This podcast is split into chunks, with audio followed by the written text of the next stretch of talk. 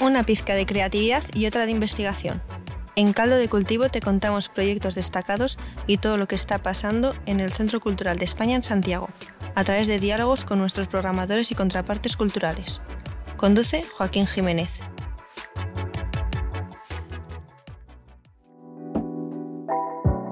Arranca el segundo episodio especial de Caldo de Cultivo, eh, en este especial de Semana Crítica, con nuevamente grandes invitadas. Estoy con Sabel Castro, Isabel sin I. Sí, Ya, Sabel. que les quede claro, porque me lo puntualizó. ¿Cómo estás? bien, ¿y tú? También Y, bien. y estoy también con Luisa Emilia Aguilar Sincer, quien tiene un apellido perfecto para dedicarse a la crítica teatral. Porque eh, fueron parte de las invitadas de la Semana Crítica, un proyecto que estamos realizando en conjunto en el Centro Cultural de España, con el Centro Cultural de España de Buenos Aires y el Centro Cultural de España en México. ¿Cómo están? ¿Cómo ha sido esta experiencia de la Semana Crítica? Ay, fascinante, de verdad, que siempre es muy lindo tener espacios donde compartir con colegas. Ha sido muy enriquecedor. Sí, pues es- ha sido confrontativo. Hemos expuesto distintas maneras de abordar la crítica y pues ha sido realmente un espacio de preguntas, de incertidumbres y de celebración del teatro, porque finalmente la crítica depende del teatro. Me encanta que hables de que este ha sido un espacio que ha generado muchas preguntas, porque Caldo de Cultivo se caracteriza por ser un programa que está enfocado en procesos creativos. Y quisiera que me hablaran un poco sobre la importancia de poner en valor esos procesos creativos dentro de su disciplina. ¿Cómo está abriendo preguntas? ¿Qué tipo de transformaciones está teniendo? Y cuéntame un poquito cómo está la escena de la, de la crítica en México. Actualmente yo creo que está pasando por un punto de inflexión. Está tratando de encontrar cómo seguirse haciendo, porque yo creo que tenía unos años que estaba un poco anquilosada en discursos, en formas de hacer, en formatos, en, en plataformas. Y ahora creo que está hay un esfuerzo importante por transformarse y por alcanzar a otro tipo de personas que no había alcanzado hasta ahora. Entonces hay como un ánimo de ser más amigable, pero eh, sin que eso signifique que sea sumisa, Claro. eh, más accesible, sin que eso necesariamente eh, tenga la pretensión de que sea masiva, sino eso, accesible. Y creo que vamos por un buen camino y sobre todo que, bueno, seguramente recuperaremos esta idea, eh, un esfuerzo muy importante en que sea un ejercicio colectivo. Ah, perfecto. Están, están mutando de este como especie de dios del crítico hacia este enjambre de, de inteligencia que se puede generar en torno a múltiples visiones. Exactamente, que piensa de manera conjunta, sin necesidad de pensar lo mismo, pero que sí sabe dialogar y debatir. ¿Cómo lo ves tú, Luis? Sí, yo lo veo así, o sea, a mí me toca hacer una bisagra generacional porque yo empecé a escribir crítica en los 90, muy intensamente a fines de los 90 y había unas figuras muy establecidas en ese momento, pero eran diversas. Había quienes defendían una idea de un teatro universalista, europeizante, otros que buscaban defender la dramaturgia eh, nacional, eh, algunos que buscaban que se cumpliera cierto canon y todo esto legitimado en periódicos de circulación nacional. Cuando yo empecé a escribir crítica, estas personas tenían mucho tiempo escribiendo crítica y eran varios. Ahora, a mí me toca ver cómo los periódicos van desapareciendo los espacios críticos. Me toca un muy buen momento. en un momento dado yo tenía dos columnas en un periódico de circulación nacional importante. Una como de teatro comercial y la otra de teatro más cultural. Y de pronto voy viendo cómo estos espacios se van cerrando. Y empieza un esfuerzo de hacer crítica en otro tipo de plataformas de entrega de la crítica y me toca también repensar con una amiga de aquí de Chile, por cierto, con quien he trabajado, que se llama Ilona Goyaneche, que es eh, una curadora bien in- interesante, y abrir los espacios a hacer un recambio generacional. Entonces, eh, en un espacio importante para la crítica en México, que es la Muestra Nacional de Teatro, que tenemos un programa de seguimiento crítico. Invitamos a Sabel, invitamos a otro impulsor, él más que crítico es un impulsor, tiene una plataforma que se llama Voy al Teatro y como una base para meter nuevos críticos de otra generación que manejan TikTok, que tienen alguna relación con estas nuevas posibilidades de expresarse. Y, tenemos este proyecto que nos entusiasma mucho a Isabela, a Ilona, a mí, a, Alan, de generar un espacio colectivo de reflexión en el que lleguemos a, una discusión enriquecedora, pero que no se pierda tampoco la voz individual en un momento dado, ¿no? O sea, entonces parece ser un buen momento igual, como una bisagra para la crítica. Qué interesante que además, bueno, se hayan reunido aquí en el seminario para poder contrastar esas miradas, porque sin duda la crítica tiene tendrá subgéneros, tiene como, tiene muchos matices. Tú misma hiciste una diferencia entre la crítica hecha para eh, su función del teatro comercial versus su teatro cultural. Eh, hablaste también sobre las necesidades de no ser sumisa. Entonces, eh, qué bueno que las nuevas plataformas, los nuevos contenidos y las nuevas voces estén articulando una nueva escena crítica. Pero la pregunta es, entonces, ¿hacia dónde está yendo? Porque, ¿qué desafíos está enfrentando la nueva escena de la crítica? Porque los beneficios a veces también pueden ser una manzana envenenada. no, yo creo que uno de los resultados posibles, que al mismo tiempo es un desafío, es que va a cambiar el concepto de autoridad que ha sostenido a la práctica. Yo encuentro que los públicos no, ya no quieren que alguien les diga qué hacer, probablemente por la influencia de los totalitarismos, de todo lo que está pasando a nivel político, como que no tienen ganas de que encima algo que disfrutan como puede ser el teatro, haya alguien que les diga qué ver y cómo pensarlo, como que no estamos ahí ya. Y entonces, si se acercan a la crítica, ya no lo hacen porque quieren ser una figura de autoridad, sino que tienen una idea de ser compañeras, de eh, estar cerca de los procesos.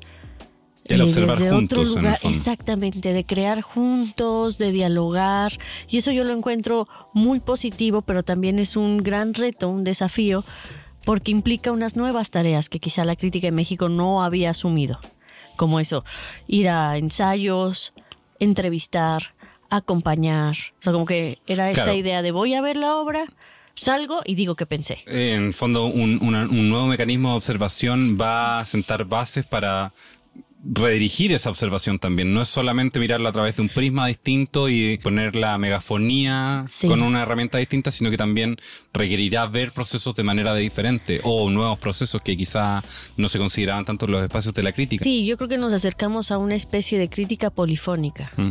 Ahora, yo diría que hay que matizar, porque Me hay, gustan los matices. hay críticos que sí eran autoritarios y que de pronto era su voz.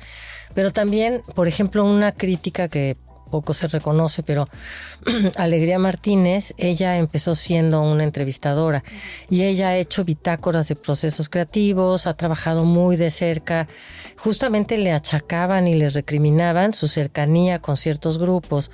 No se puede entender, a mi gusto y yo en la práctica crítica, eh, en un principio sí era la idea de que mientras más lejos, menos te contaminas, pero muy pronto, muy pronto empecé a entender que necesitaba platicar con los hacedores de teatro para poder enriquecer mi mirada, porque muchas veces buscaba una interpretación a través de un proceso que no era el que ellos estaban queriendo tener.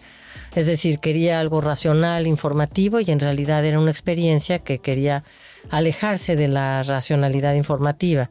Entonces creo que sí es, es algo que ha existido eh, con sus matices, hay críticos que lo buscan, hay críticos que no, y también quisiera estar tan contenta contigo de que pues se transformó en la nación mexicana, porque la gente quiere poder, y hay personas que buscan en la crítica mm, un camino de conocimiento y de comprensión, pero aún en nuestros jóvenes Ah, bueno, eso siempre va a haber. Yo, el deseo de poder es una tentación muy grande. Y sí hay algunos que lo que quieren es eh, ser temidos, jóvenes o viejos, y quieren ser poderosos y quieren ser los únicos. Y, y en fin, no lo permite tanto quizá ya la dinámica porque ya no están siendo los periódicos de circulación nacional importantes los que canonizan a un crítico. Claro, ya no hay concentración hegemónica, por así decirlo, de los canales de información, entonces es difícil que alguien se, se quede con la bandera como con el chiringuito para, para defenderlo solo. Pero el deseo está, o sea, hay, hay una forma que te invita a la gente de teatro y eso habla de una tradición de pensamiento que es ven a ver mi obra para que la destruyas. Me gusta que sondemos este lado oscuro de la, de la crítica, como que en el fondo el rol del crítico no solamente tiene este como iluminado o de las críticas, no tiene este factor iluminado, sino que también hay una hay un ejercicio personal que, que entra muy fuerte sobre el, el proceso de ejercer una crítica. Y ahí puedes detectar muy bien cómo está manejando ese deseo de poder. Si te invitan así, ven para que me destruyas y te dan ganas de ir a hacer eso, ahí yo diría un foco rojo. Ah, y red si hay otros, exactamente, una super red flag, que escuchan eso y dicen, no, yo quiero ir a pensar, no quiero ir a destruir, ahí ya se abre otro camino, otra posibilidad. Así es, así es. Hay diversidad en esto y pues depende de la personalidad. Para mí es un ejercicio de autorregulación la crítica, de autoobservación y autorregulación. Me encanta. ¿Puedes desarrollar un poco a qué te refieres con eso? Mira, yo me asumo como un labo- laboratorio de percepción. Yo soy el producto de una sociedad determinada, de una clase social determinada, de una formación determinada en una universidad determinada y de una sensibilidad. Y al enfrentarme al hecho escénico, busco tener muy claro si estas condiciones previas me ayudan a ver con mayor profundidad o no. Y yo no quiero reducir el hecho escénico a la estrechez de mi ignorancia y de mi mirada. Entonces, para mí es muy importante tener la posibilidad de ampliar mis puntos de vista, de ampliar mi conocimiento del mundo, de ampliar mi reserva de decodificadores del fenómeno teatral. Y para eso tengo que ser muy autocrítica porque puedo llegar a ver una obra y me encanta porque me refiere a algo en lo que yo creo o porque está hablando de un proceso o de una experiencia que me es muy cercana o probablemente me está tocando un punto que me duele y eso va a determinar mi manera de reaccionar. Es decir, la crítica empieza por ser un fenómeno emotivo, experiencial, sentimental, para convertirse después en un acto de reflexión en el reconocimiento de ese proceso previo y de autorregulación respecto de lo que pueda acabar determinando en detrimento de la comprensión del hecho escénico. Entonces, pues sí tengo todo un proceso para acercarme a las puestas en escena y tratar de ser lo más ah, enriquecedora, ¿no? Y justa Pero dentro fíjate de todo. que esa idea a mí me gusta mucho como lo dice Luz Emilia. Esta idea de la autorregulación. Yo encuentro que hay una relación con esa idea y el hecho de que la crítica mexicana, su desarrollo haya sido para mí relevante por mujeres, hecho por mujeres. Y eso muchas veces no lo tomamos tan en cuenta porque es alguien que se nos enseña como a mesurarnos, a pensar, a tomar distancia, a estas tareas de cuidado. O sea, Luz Emilia tiene la misma perspectiva en ese sentido que la tenía Mal Carrabel, que es otra de las grandes críticas de, de la historia del teatro mexicano. La tiene Didan Kent. Y entonces es muy importante, yo creo que esa comprensión de la autorregulación y de la crítica como una tarea de cuidar al público, al teatro, al pensamiento, creo que algo tiene que ver con que haya sido desarrollado por mujeres. Yo quiero eh, a las personas que estén escuchando el podcast ahora decirles que pongan pausa y retrocedan, por favor, a la intervención de Luis Emilia y también a la intervención que acaba de hacer Sabel, porque hay dos grandes puntos interesantes. Así que escúchenlos y, bueno, eh, repásenlo porque fue una para mí personalmente una definición como muy magistral de desde dónde puede empezar a hablar la crítica con un ejercicio de honestidad que des- lo desliga del poder, que lo desliga de una estructura eh, patriarcal que efectivamente existe en la reflexión cultural y a, a pesar de que intentemos hacerlo de todas las maneras posibles, eh, es necesario que se articule desde eh, nuevas voces, sobre todo desde voces de mujeres para poder como seguir avanzando en esta línea. Es que lo ha hecho, solamente que se reconozca y que tome más fuerza. Porque la historia de la crítica mexicana es una historia escrita por mujeres. Sin embargo, no creo que se haya hecho el suficiente énfasis y ahora lo hacemos y me da mucho gusto tener la oportunidad de resaltar porque creo que en algo enriqueció o cambió el sentido de la práctica. Y bueno, ya que estamos hablando sobre eh, que existe un camino transformador, habíamos hablado antes de que eh, la transformación de la crítica podía ser por el ejercicio gregario eh, o también por encontrar los mecanismos personales de análisis para poder establecer un método. hablamos también sobre la necesidad de incluir como las voces de género dentro de la crítica con mayor relevancia. ¿Cuáles serían las utopías que ustedes le ven a la crítica actualmente? Es decir, en, en el ecosistema actual de la crítica, tanto a nivel mexicano como mundial, como lo vean ustedes, ¿hacia dónde les gustaría que se empujara esta, la disciplina? Insistiría en pensarla como una práctica colectiva. Esta idea de que solamente una persona tiene el poder y una tribuna y usa su tribuna para edificar su propia figura, su propia imagen, su propio pensamiento, a hacer un esfuerzo por compartir por debatir, por discutir un punto de vista y llegar a algún común acuerdo, aunque siempre puede haber diferencias. Y deben preservarse incluso. Y se pueden preservar, pero creo que esta ampliación de la voz o diversificación de la voz y en lugar de anularse unas a otras, que se complementen posiblemente. Esa es mi mayor utopía. Mi utopía es que vivimos la tentación de regímenes históricamente duales y que el poder se instala en la medida, los poderes populistas sobre todo, los antidemocráticos, se instalan en la anulación de la sutileza de la realidad de la complejidad y encuentran anclas muy útiles en la construcción de enemigos. Yo soy el bueno, tú eres el malo. Y se ha construido una visión de lo real a partir de esos preceptos. Me llama mucho la atención, por ejemplo, en el estudio político mexicano, en la dinámica contemporánea, que eh, nuestro presidente ha instalado eso de una, los fifis, nosotros somos los buenos, es que no somos como los de antes, etcétera. Entonces, cuando uno hace una crítica al presidente, por decir, frente a sus seguidores, eh, inmediatamente repiten exactamente esas anclas, ¿no? Esas anclas ideológicas de, de, la dualidad.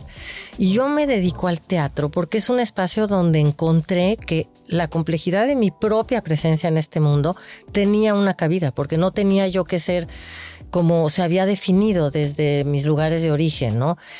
Que fuera yo crítica, que fuera yo un poco rara, que yo tuviera opiniones discordantes, se convirtió en algo y que, o sea, que, que no me pudieran encajar en algo, en otros lugares generaba una cierta eh, no sé, distancia, como, y esta, ¿con qué me la como, no? En cambio, en el teatro, pues es, todos son tan raros que pues soy rarísima. Es un buen ecosistema para marcar diferencias. Es que de verdad sí, y a la hora de entrevistar y sobre todo de dar clases y de platicar con los públicos, en el teatro, el giro de teatro al que yo me dedico, hay algo de fascinante en reconocer que venimos de una herida, que nuestro trabajo es la reflexión sobre esa herida histórica, humana, enorme, ¿no? De la incertidumbre, de, y a partir de eso poder trabajar. Entonces, el peor enemigo de la crítica es la tentación fundamentalista maniquea y la tentación de esto está muy bueno, esto está muy malo. Como las polarizaciones, que en el fondo de, probablemente sea un enemigo de la vida misma. a mí me parece que no puede ser y mi lucha es una causa, una causa política activa. Me encanta, se siente la ah, pasión de lo que sí, Claro, porque, porque a mí me duele la discriminación y, y, por ejemplo, ver a los creadores teatrales. A mí no me encanta estar en el escenario. Cuando tengo algo que decir, pues entusiasma, como ahorita, platicar con mm. ustedes y expresar lo que siento. Pero me duele mucho la, la discriminación me indigno cuando maltratan a, una persona frágil, etcétera. Y los creadores teatrales que pueden ser especiales y demás, pero verlos en la fragilidad en vilo de estar en un escenario y cómo necesitan estar ahí. Además, el origen que los llevó a estar ahí a muchos de los que yo he conocido y pueden ser personas rudas, cosas que, que a lo mejor no te gustan, pero sí hay una necesidad de autoafirmación y de expansión identitaria dentro de un escenario que me conmueve y siento un cariño especial por esa, esa apuesta de arriesgarse y estar, para mí estar en el escenario tiene algo de estar en vilo. Es estar en riesgo. Tengo esta misma impresión y esta misma necesidad de cuidar o de reconocer una herida y no hacerla más grande o más dolorosa, pero la mía la dirijo hacia los públicos. O sea, me parece que ha sido el sector más omitido y más ignorado por el teatro y por su crítica. Entonces otra utopía para mí sería que la crítica reconociera la importancia de los públicos, se preocupara por conocerlos, por pensarlos, porque solo los menciona y los menciona de pasada, cuando lo hace, y todo es para hablar de creadores y creadoras. Pero creo que eh, incorporar a los públicos en la crítica de una manera consciente, activa, decidida, digna, eh, también es algo que, que pues nos hemos esforzado en hacer. Para mí, incorporar al público es tomar muchísimo en cuenta el contexto de entrega. Eh, cuando voy a ver una obra, lo primero que me pregunto es, ¿a quién le estás hablando, creador teatral? No me puedes venir aquí a traer un Shakespeare leído de tal o cual manera que no tiene nada que ver con un pueblito en Guanajuato donde la gente la están matando, donde el narco ya tiene tomado todo.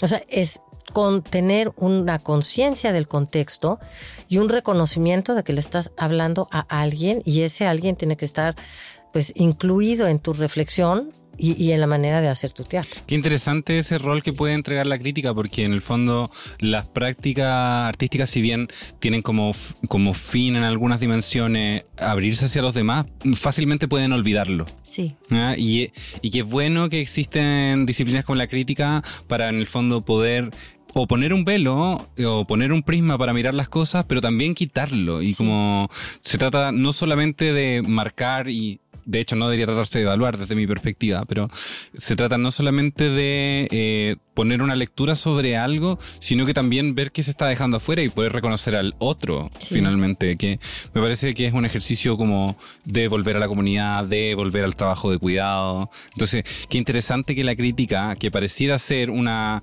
disciplina que a priori podría pensarse confrontacional, porque va a enfrentar, va, va, va al encuentro con un otro, en realidad lo que termina es haciendo como un abrazo creativo sobre las poéticas. Exactamente, qué bello. Sí, la crítica como un abrazo con esa imagen me voy a quedar. Bueno, y de hecho ya estamos llegando al final del programa. Les agradezco muchísimo eh, esta conversación.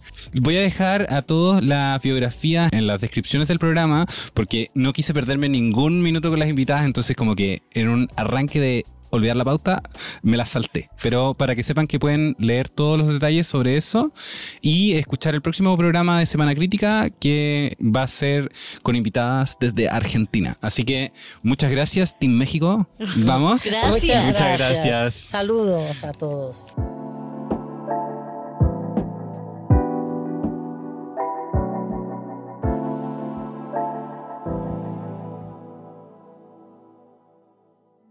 Las opiniones vertidas en este programa son de exclusiva responsabilidad de quienes las emiten y no representan necesariamente el pensamiento de Radio Inventada ni el Centro Cultural de España en Santiago. Caldo de Cultivo es una producción de Radio Inventada del Centro Cultural de España en Santiago de Chile. Editor general, Joaquín Jiménez Salvador. Postproducción, Fabián Flores Corbalán. Todos los derechos reservados.